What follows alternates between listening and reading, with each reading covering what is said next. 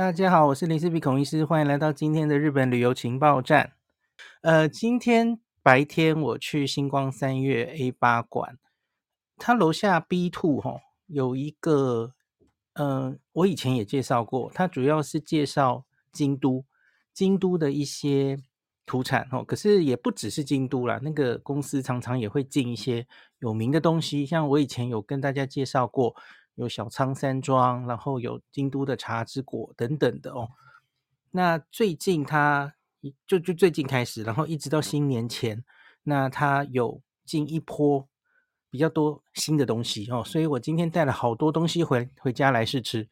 那可是他这一次进的哦，除了我今天要讲的叫做大家应该耳熟能详的虎屋羊羹啦，这个我们上次去新宿。高岛屋，那其实也有采访过，所以其实才刚在日本采访完，那诶，结果这次他又进台湾来了哦。那可是不一样的是，他们这次很大方，有提供我们很多试吃。我们去日本的时候，哦，那通常都没有给试吃给我们，那所以要要吃的话就自己买。所以我们那时候就没有买虎屋的羊羹了哦，因为觉得虎屋羊羹在日本其实很常见嘛。我们那时候就是挑一些比较特别的，因为不是我说哈，胡杨根，因为真的是日本人心目中非常重要的哦，所以好多百货公司都有哦。那这个应该大家很熟悉哦，已经是超过五百年的一个很有历史的老店，那是进献这个日本皇室御用的品牌。那在日本人心中，它其实就是高档、高级羊羹的代名词哦。那他们买虎屋羊羹，通常都会馈赠给重要的亲友。那亲友收到，其实也是非常的高兴的一个很高级的羊羹。那虎屋其实在台湾哦，他从来没有进来过。那一直到二零二二年，一年半前，前年底哦，在星光三月那一次的日本展，才第一次登场。已经是疫情后了嘛？吼，疫情后，那星光三月的团队其实是已经洽谈了大概四五年了，才终于说服这个老店成功来台湾参展。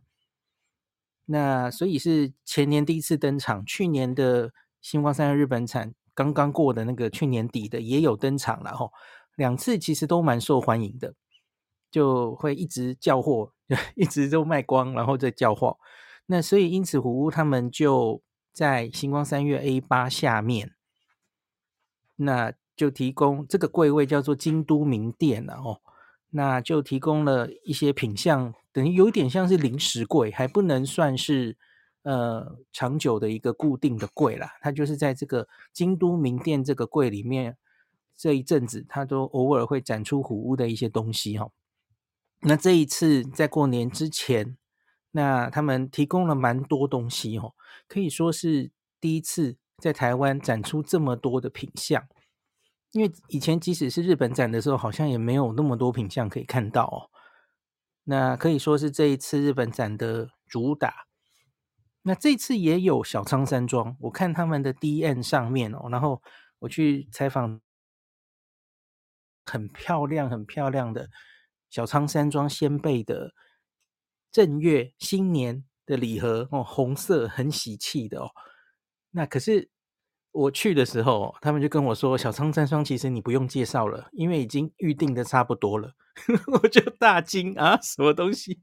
因为他们会在星光三月的会员的呃，那叫什么 email，或是他们的 DM 线上 DM 等等的，或是发给那些公司的过年的礼盒。年节礼盒都会有，可以先预定哦，所以其实已经定的差不多了。他就说：“哎，林氏璧，你也不需要再介绍了，因为已经定的差不多了。那他应该还会留下一点点了哦。小仓山庄好像是下礼拜一会进来，那现场也许还有一点点机会，可是他应该是很快就会卖完，所以他也跟我说：那你就不用再提小仓山庄了。那我就在 Podcast 跟大家讲哦。”好，所以他就跟我说，这一次主要想要跟大家讲的就是虎屋哦。那正好上次我们去这个星光，对不起，新宿高岛屋才刚刚好好看过哦。小黎也有写下一些，所以我就再重新整理一下，跟大家报告一下哦。那他这一次展出的有一个最有名的这个，是他们最招牌的老牌的商品，就是夜之梅啊，夜晚的梅花。那另外这个他们很有名的虎屋，还有那种小型的羊羹嘛，很可爱，小巧可爱的，各种不同口味的哦。那现场是可以买到五个包装的。那这里有几个，一个是传统的包装，就是各种不同颜色。我相信大家应该在机场可能都很常看到哈，虎屋的羊羹。然后另外是秋季限定包装。我虽然虽然现在已经冬天了，可是反正就是它有进秋季限定包装的五个小羊羹这样子。那另外还有秋天的新栗的羊羹。黄色的哦，就是新的这个秋天收获的栗子的羊羹。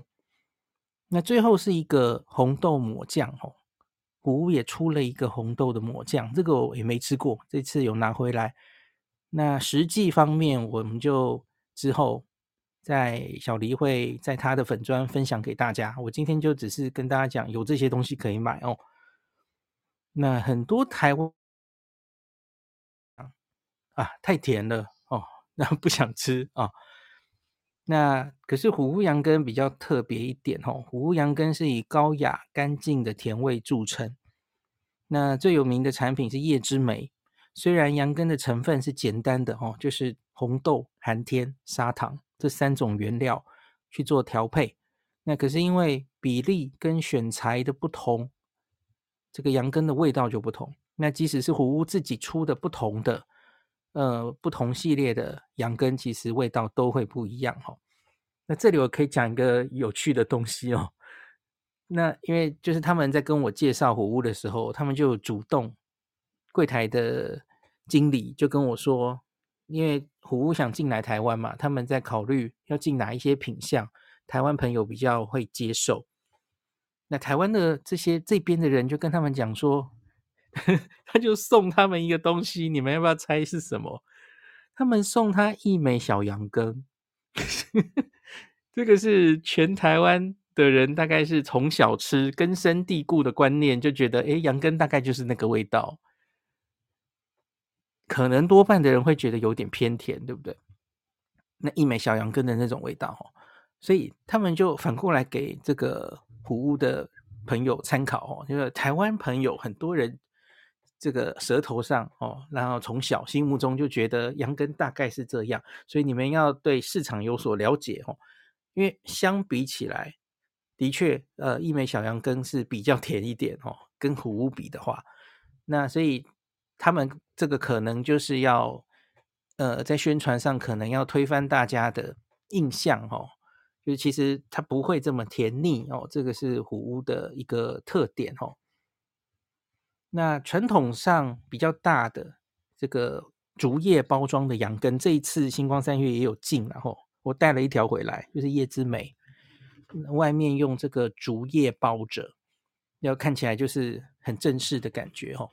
那很多日本人一收到这样竹叶包装的，他们就知道这是好东西，收到好东西了哦。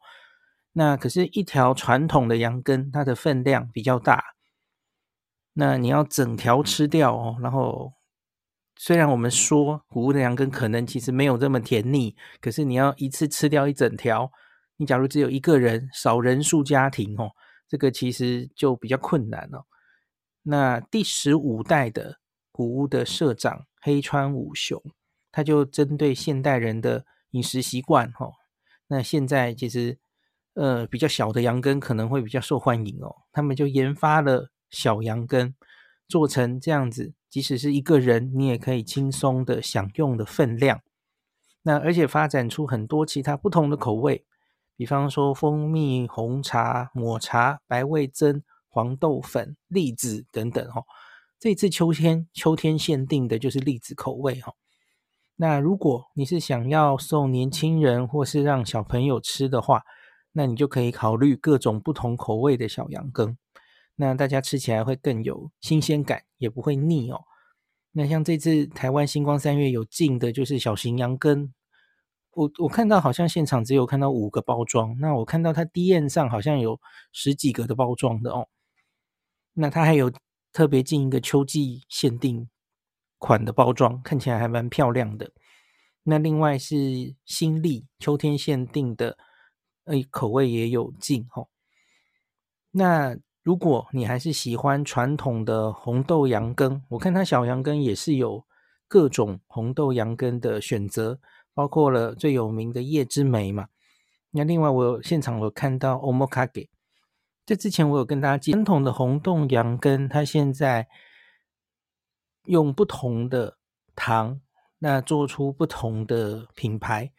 叶之梅是用高纯度的白糖，那 Omokage 是用冲绳西表岛产的黑砂糖。这个我在新光三越有看到哦，所以可以。试试看，那这次我没有看到阿波之风，就是用四果阿波和三盆糖做的哦。好，那另外还有一个，我好像之前没有，我确定没有吃过啦，我有点忘记在那个百货公司有没有看过，就是他们也有推出一个托拉亚安斯坦豆，就是红豆的抹酱哦。听说这个红豆抹酱非常非常的细致哦。那所以我们带回家了吼，明后天的早餐就来吃吃看。然后这几个羊羹吼，等我们都试吃完之后吼，我们就再请小黎发在他的日本购物血拼中毒者那边，他的实际再跟大家分享。那当然这一次我看到这个柜位不只是虎屋啦吼，只是其他的一些品牌，主要是京都的品牌。那我觉得是知名度稍微比较不足的。我我自己都没有听过的哦，所以我们可能还需要再做一下功课，那才可以跟大家介绍。做完功课试吃完，然后再一起跟大家介绍哦。所以今天还无法跟大家介绍，那只是就跟大家讲这个即日起，在这个重复一次基本资讯，然后星光三月 A 八的 B two，就是美食街那里了。那它的位置曾经变过哦，现在就是这个。呃，电扶梯一下去，右右转，往右边回一个转，马上就会看到了。其实是很好的位置哦。这个叫做京都名店的一个柜位、哦，就有非常多日本的土产。那大家有兴趣的话，到过年前都可以去逛逛看哦。